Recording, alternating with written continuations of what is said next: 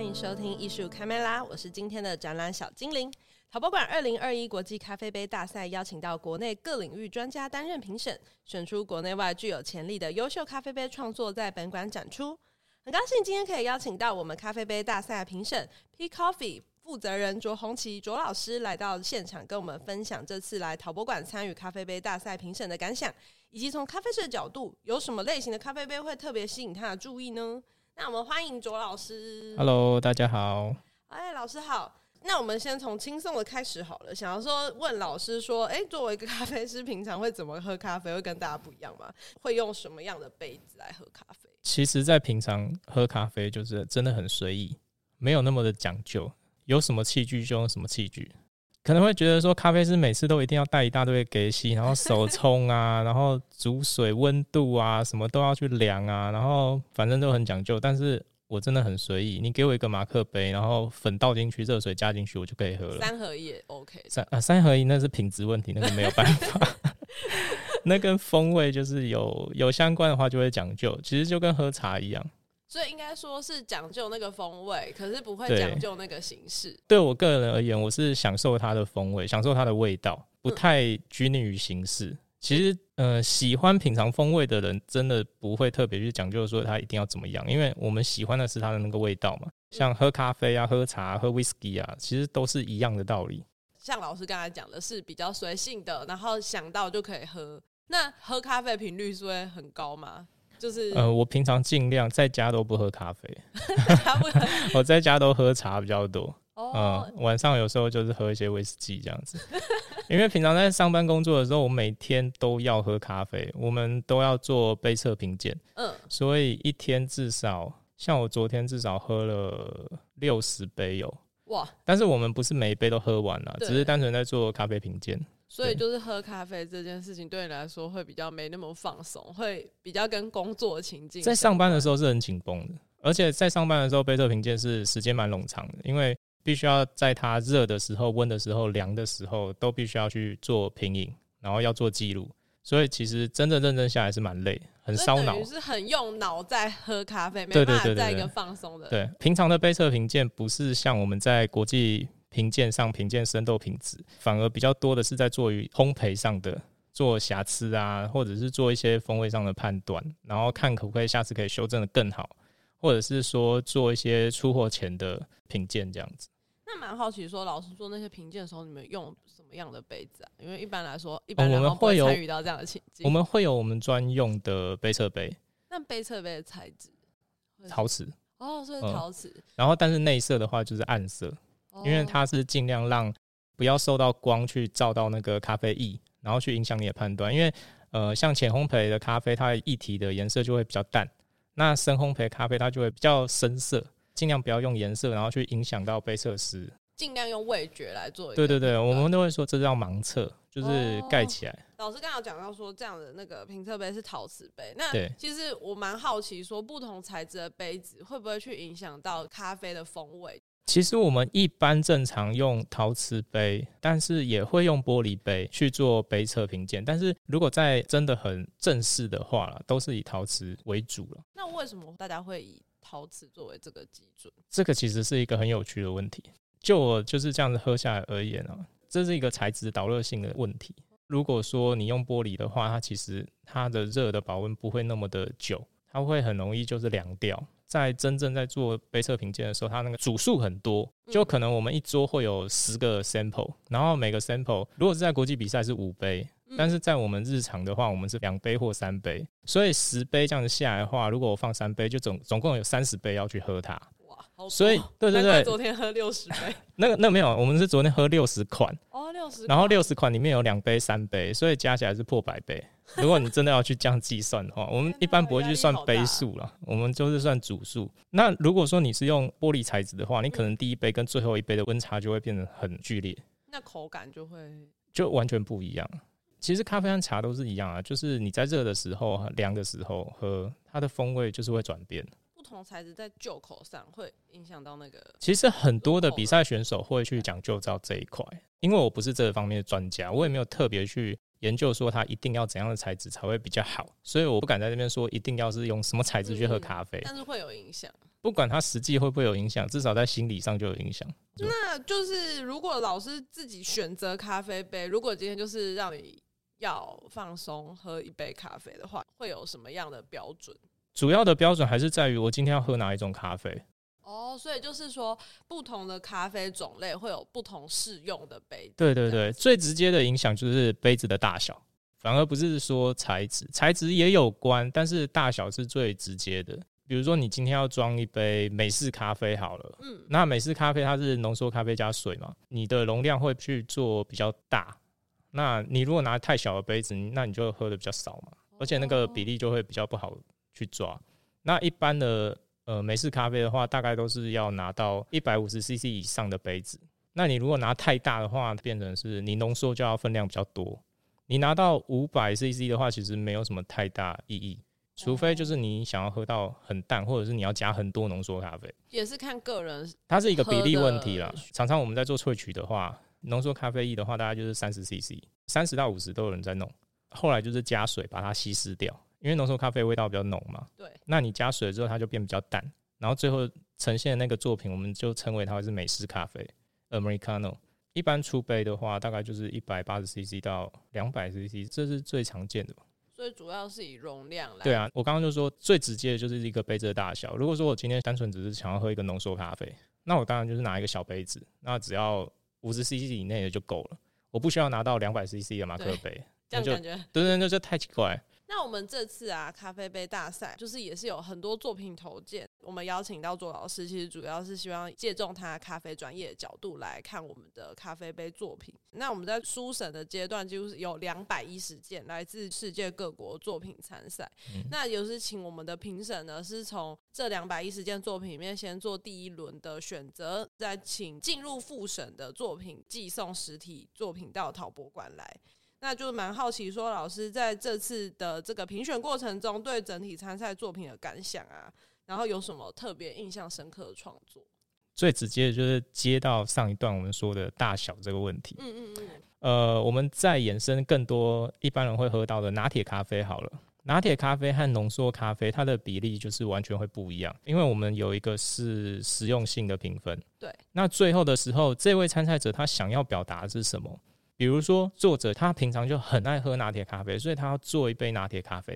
结果他最后做出来的最终作品是三十 CC 到五十 CC，这就是会变成是一种很奇怪的作品出来。嗯嗯。但是我从单纯从照片上看不出它的大小，而且并没有对那个。就是描述太多，对对对，就比如说照片上，因为大家都会拍的蛮美的，对对对，是蛮美的啦。然后毕竟是评鉴嘛，所以它就是要有一一些比较细的资料，让我们可以参考。在作品上来讲啊，我比较对几项那个作品就是有特别深的印象，尤其是看到食品之后，冠军那件作品当然就不用说了，就是真的是非常的漂亮，第一眼一看到就马上被它吸引，我马上就是联想到说。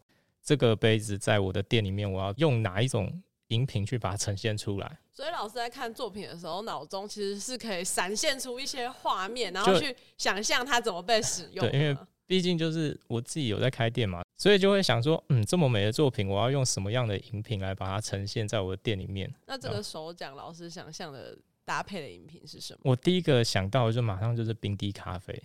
因为它真的，它透空性好漂亮，大家可以来现场看看。那个我们现场还有在展吗？对，没错，我们现在还现正热映中。它非真的非常非常的漂亮，然后嗯、呃，它没有手把，所以我第一个想到就是它比较不适合去做热的饮品的呈现，尤其是过热的饮品，像是握住那个杯。对对对，像美式咖啡，呃，就比较不适合。拿铁或者是卡布奇诺还有可能适合，因为一般卡布奇诺和拿铁，我们牛奶加热大概就是六十以下。不会超过六十，对，所以可能还可以。但是我觉得在颜色上的搭配，还有在使用上的搭配，我觉得最单纯的咖啡的液体颜色搭它，我想象中会是最漂亮。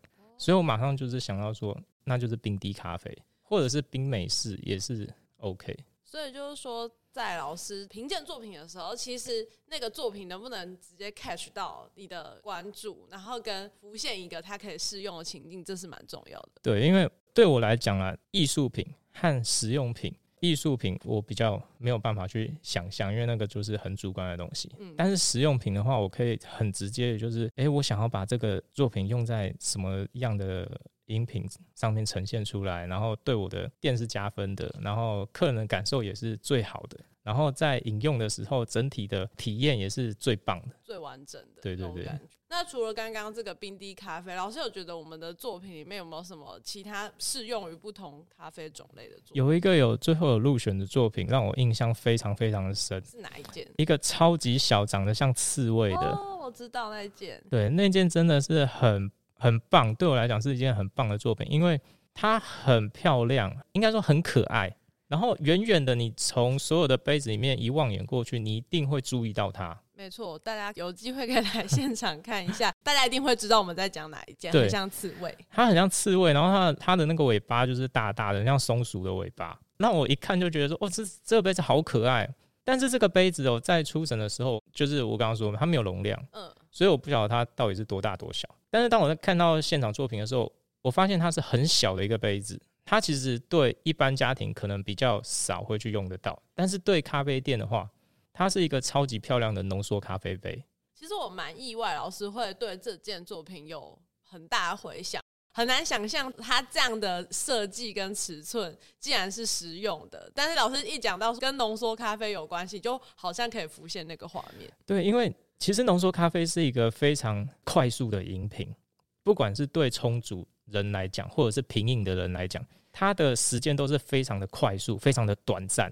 那你要怎么样在最短暂的时间拥有最好的体验？不管是在心情上，在饮用上，其实这是非常难的。如果说你只是拿一个呃很普通的玻璃杯好了，它可能就是喝一个 shot，它就结束了。但是对他来讲，并没有什么特别的印象。但是你想想看哦，如果我们今天要去上班好了，然后在途中去了一间你最爱的咖啡馆。结果这个咖啡馆的老板突然拿出了这个带刺的松鼠杯、刺猬杯，把你平常对，把你平常的浓缩咖啡装在这一个容器里面，你一定会突然就哎、欸，老板，你今天怎么用这么漂亮的杯子？有这种惊喜感，被打到那种感觉。对，就是让你很平凡的生活之中又加了一个惊喜进去了，而且你那一天一定会对那个杯子是会念念不忘。那种 spotlight 忽然这样打进，对对对对对，所以他的杯子其实我觉得做的最棒是，虽然他在平常生活中对多数人来讲不太会去碰触到，但是他有一个很重要性的存在，因为他很能让人把目光投注。没错，没错。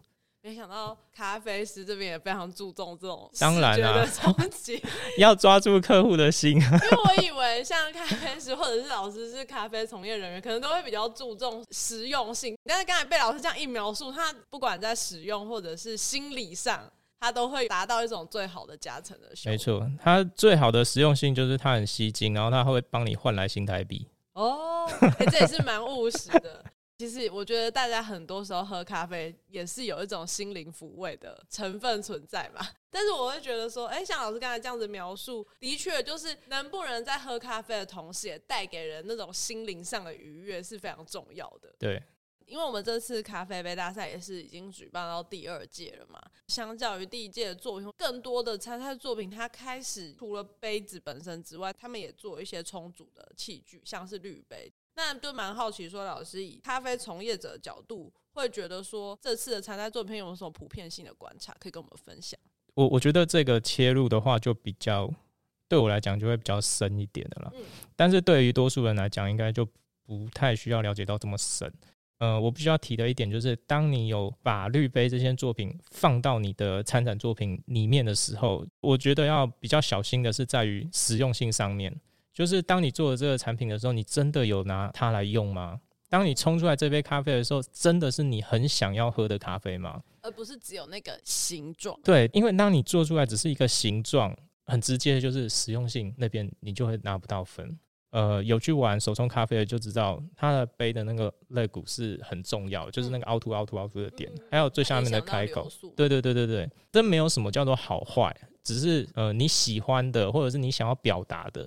比如说，我很喜欢浓的咖啡，那我用了这个滤杯冲煮来的时候，真的能够完整的呈现我想要喝到的那种咖啡，那我就觉得那是很好。那有些作品让我会觉得说，我不知道该怎么去使用它。嗯，我觉得是你会觉得可以去掉滤杯，你只想要那个杯子，会这样？对，也有也有会有这样的状况，因为它里面我看就是它的流速会非常慢，所以对我来讲，我可能会觉得说这就不太是我想要，但是这有点主观。对对，有些人就是喜欢很慢，嗯，因为这个充足的对对对对对对。然后还有有些是它是有那个呃形状不同的形状，比如说很像是花朵，或者是有折叠，或者是它不是纯圆形。但是这个当我在看的这个当下的时候，我就要去想到说，完了，如果这个杯子出现在我的店里的时候，我滤纸该用哪一种？所以就是说，如果他们做特殊造型的话，会需要配不一样的滤纸嘛？一般的滤纸就不能用。嗯，会比较没有那么适用。对，因为它一定会有它的角度，会没有办法服贴在那个杯子上面。蛮好奇说，老师在这次的作品里面，会就是我想象说，有一些作品看起来没那么像一般的咖啡杯。老师从咖啡业者的角度，会不会有一些特别印象深刻的作品？有哦，这次的作品其实有些可能你会觉得说，它怎么做起来像是在做吃饭的。然后，对对对，或者是像喝茶的，它不太像是咖啡。甚至我记得有一位，哎，是主任吗？还是什么？跑来问我说：“哎，请问一下朱老师，这个真的能喝咖啡吗？”嗯嗯嗯。呃，我记得有一个作品是，它是很日式，然后它是做的很像是饭碗，但是它上面浅浅的，有点像茶盏，有点像茶盏的那种感觉。然后那个东西让我站在那边看它非常的久。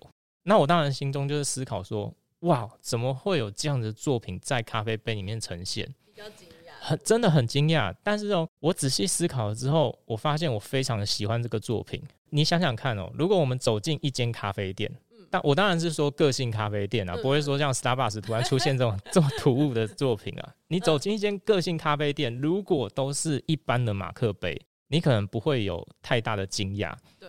但是当你点了一杯浓缩咖啡杯，就像刚刚那个刺猬杯一样，你就会突然有一个惊讶。好，一样的道理，你走进一间个性咖啡店，突然间在你的正前方用一个 spotlight 照着这个很像装饭碗或者是装茶的日式的器具，你一定会想说：哇，怎么会有这种东西在咖啡店里面呈现？算是违和吗？还是不会？违和或不违和，应该是看呃使用的人赋予它什么样的故事。嗯嗯或者是赋予它什么样的作品的呈现？如果说这件作品在我店里面产生的话，我会让它是喝很纯粹的手冲咖啡，因为这个作品会让你就是很静下心来去做一个品饮，纯粹的去享受它的味道。因为它这项作品它是不容许你有大动作的。如果你来现场看它的那个脚就是一个短短的圆柱，所以你必须要用手。手指去夹住它，这样在做品饮，或者是你要稍微的把它用端的用端的把它抬起来。所以，当你在品饮的时候，这项饮品是一个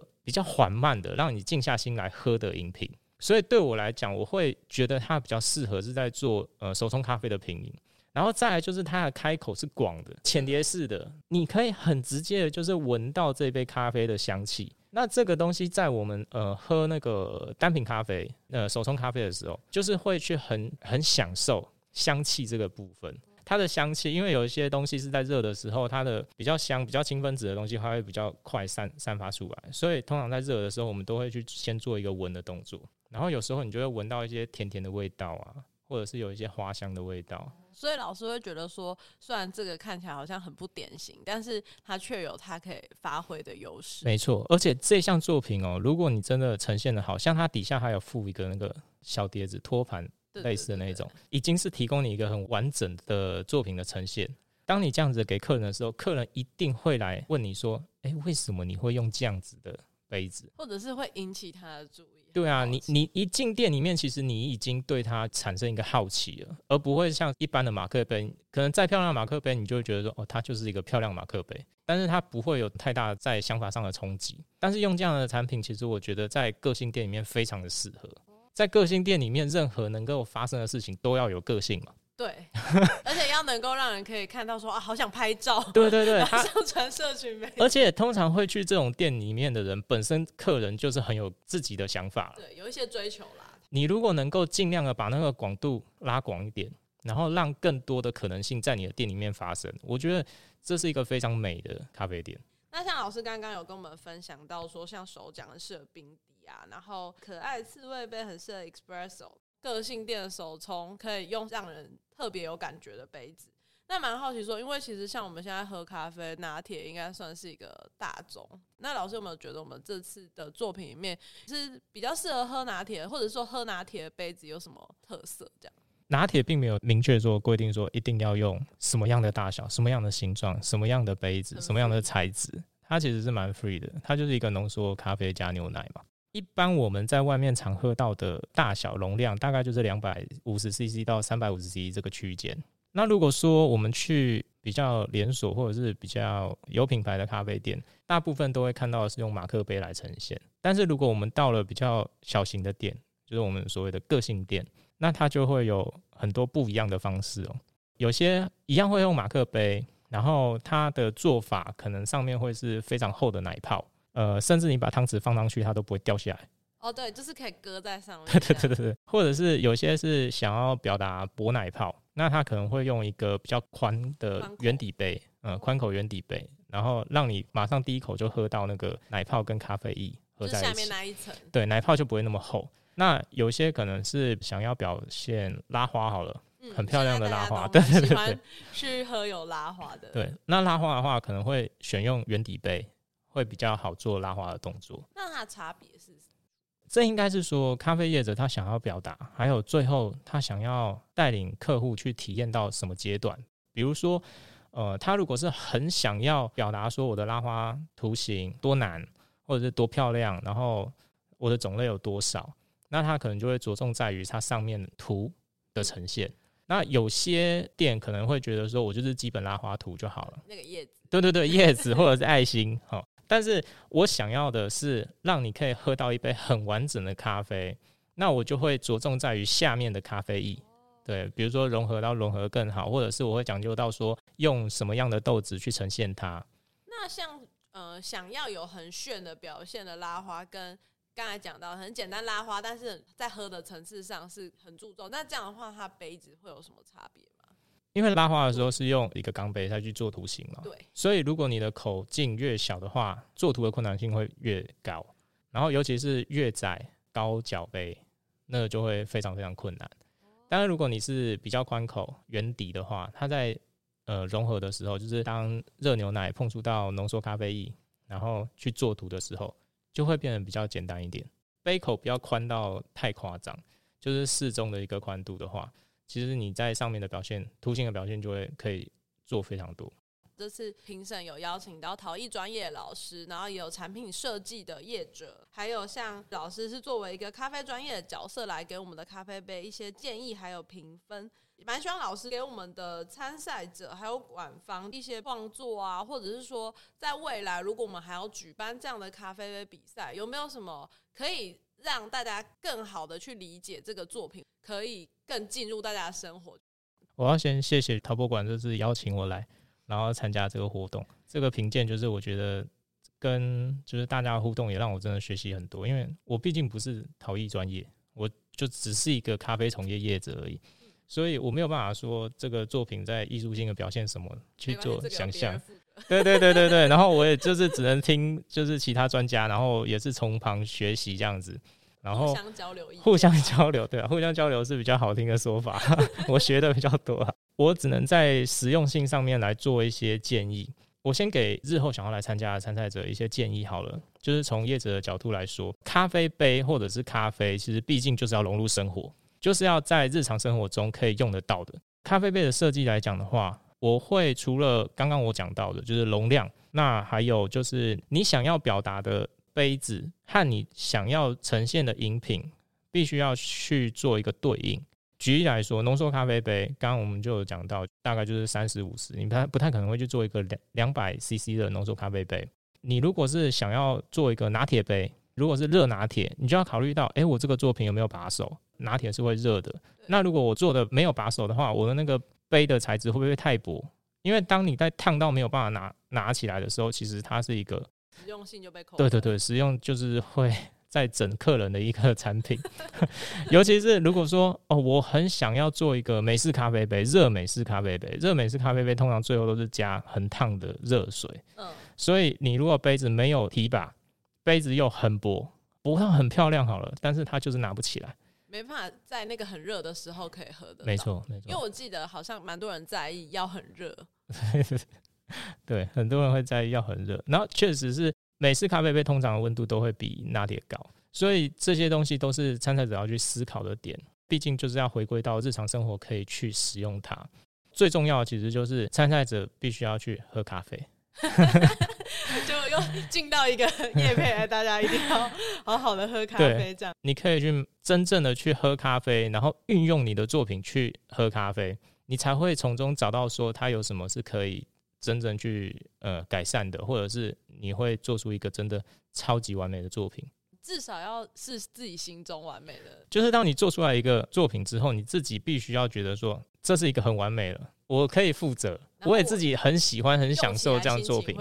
对，你这样的话才会让不管是看你的作品的人，或者是购买你的作品，才会觉得说哇，这是对很有说服力，这是一个享受，然后这是对的。这种意念要能够传递到看的人或用的人，用的人、使用者其实都会感受得到，真的都会感受得到。当碰到你的作品，真正使用到你的作品的时候，如果真的是一个好的作品，是会被感动的，就不会只是徒有那个形式，没错，而是能够 touch 到人的这样。像老师刚才讲到说，就是呃试用的这个问题，因为我们这次的比赛它就是一个叫咖啡杯大赛，那老师会觉得说有这样的功能性的差异的话，会觉得说需要分组吗？这样会比较好评分。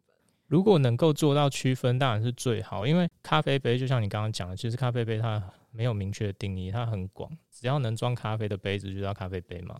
我觉得如果说就是陶博馆这边愿意把它分组，我觉得是一个非常好的方式。因为毕竟有些东西它是整组的，比如说滤杯组，它没有办法跟单独交一个咖啡杯的来做比较嘛。对啊，因为有些人不喝。不是说不喝啦，他比较少在接触手冲咖啡，有可能。那有些人只是想要喝一个用家用机，然后做出来美式咖啡，他就可以喝。所以有滤杯对他来讲也没有用啊。对啊，因为它比较模糊，所以就会变成说，它可能是一个咖啡杯作为一个很大的主题，然后让大家去发挥的创作比赛，所以就也影响到创作者的表现。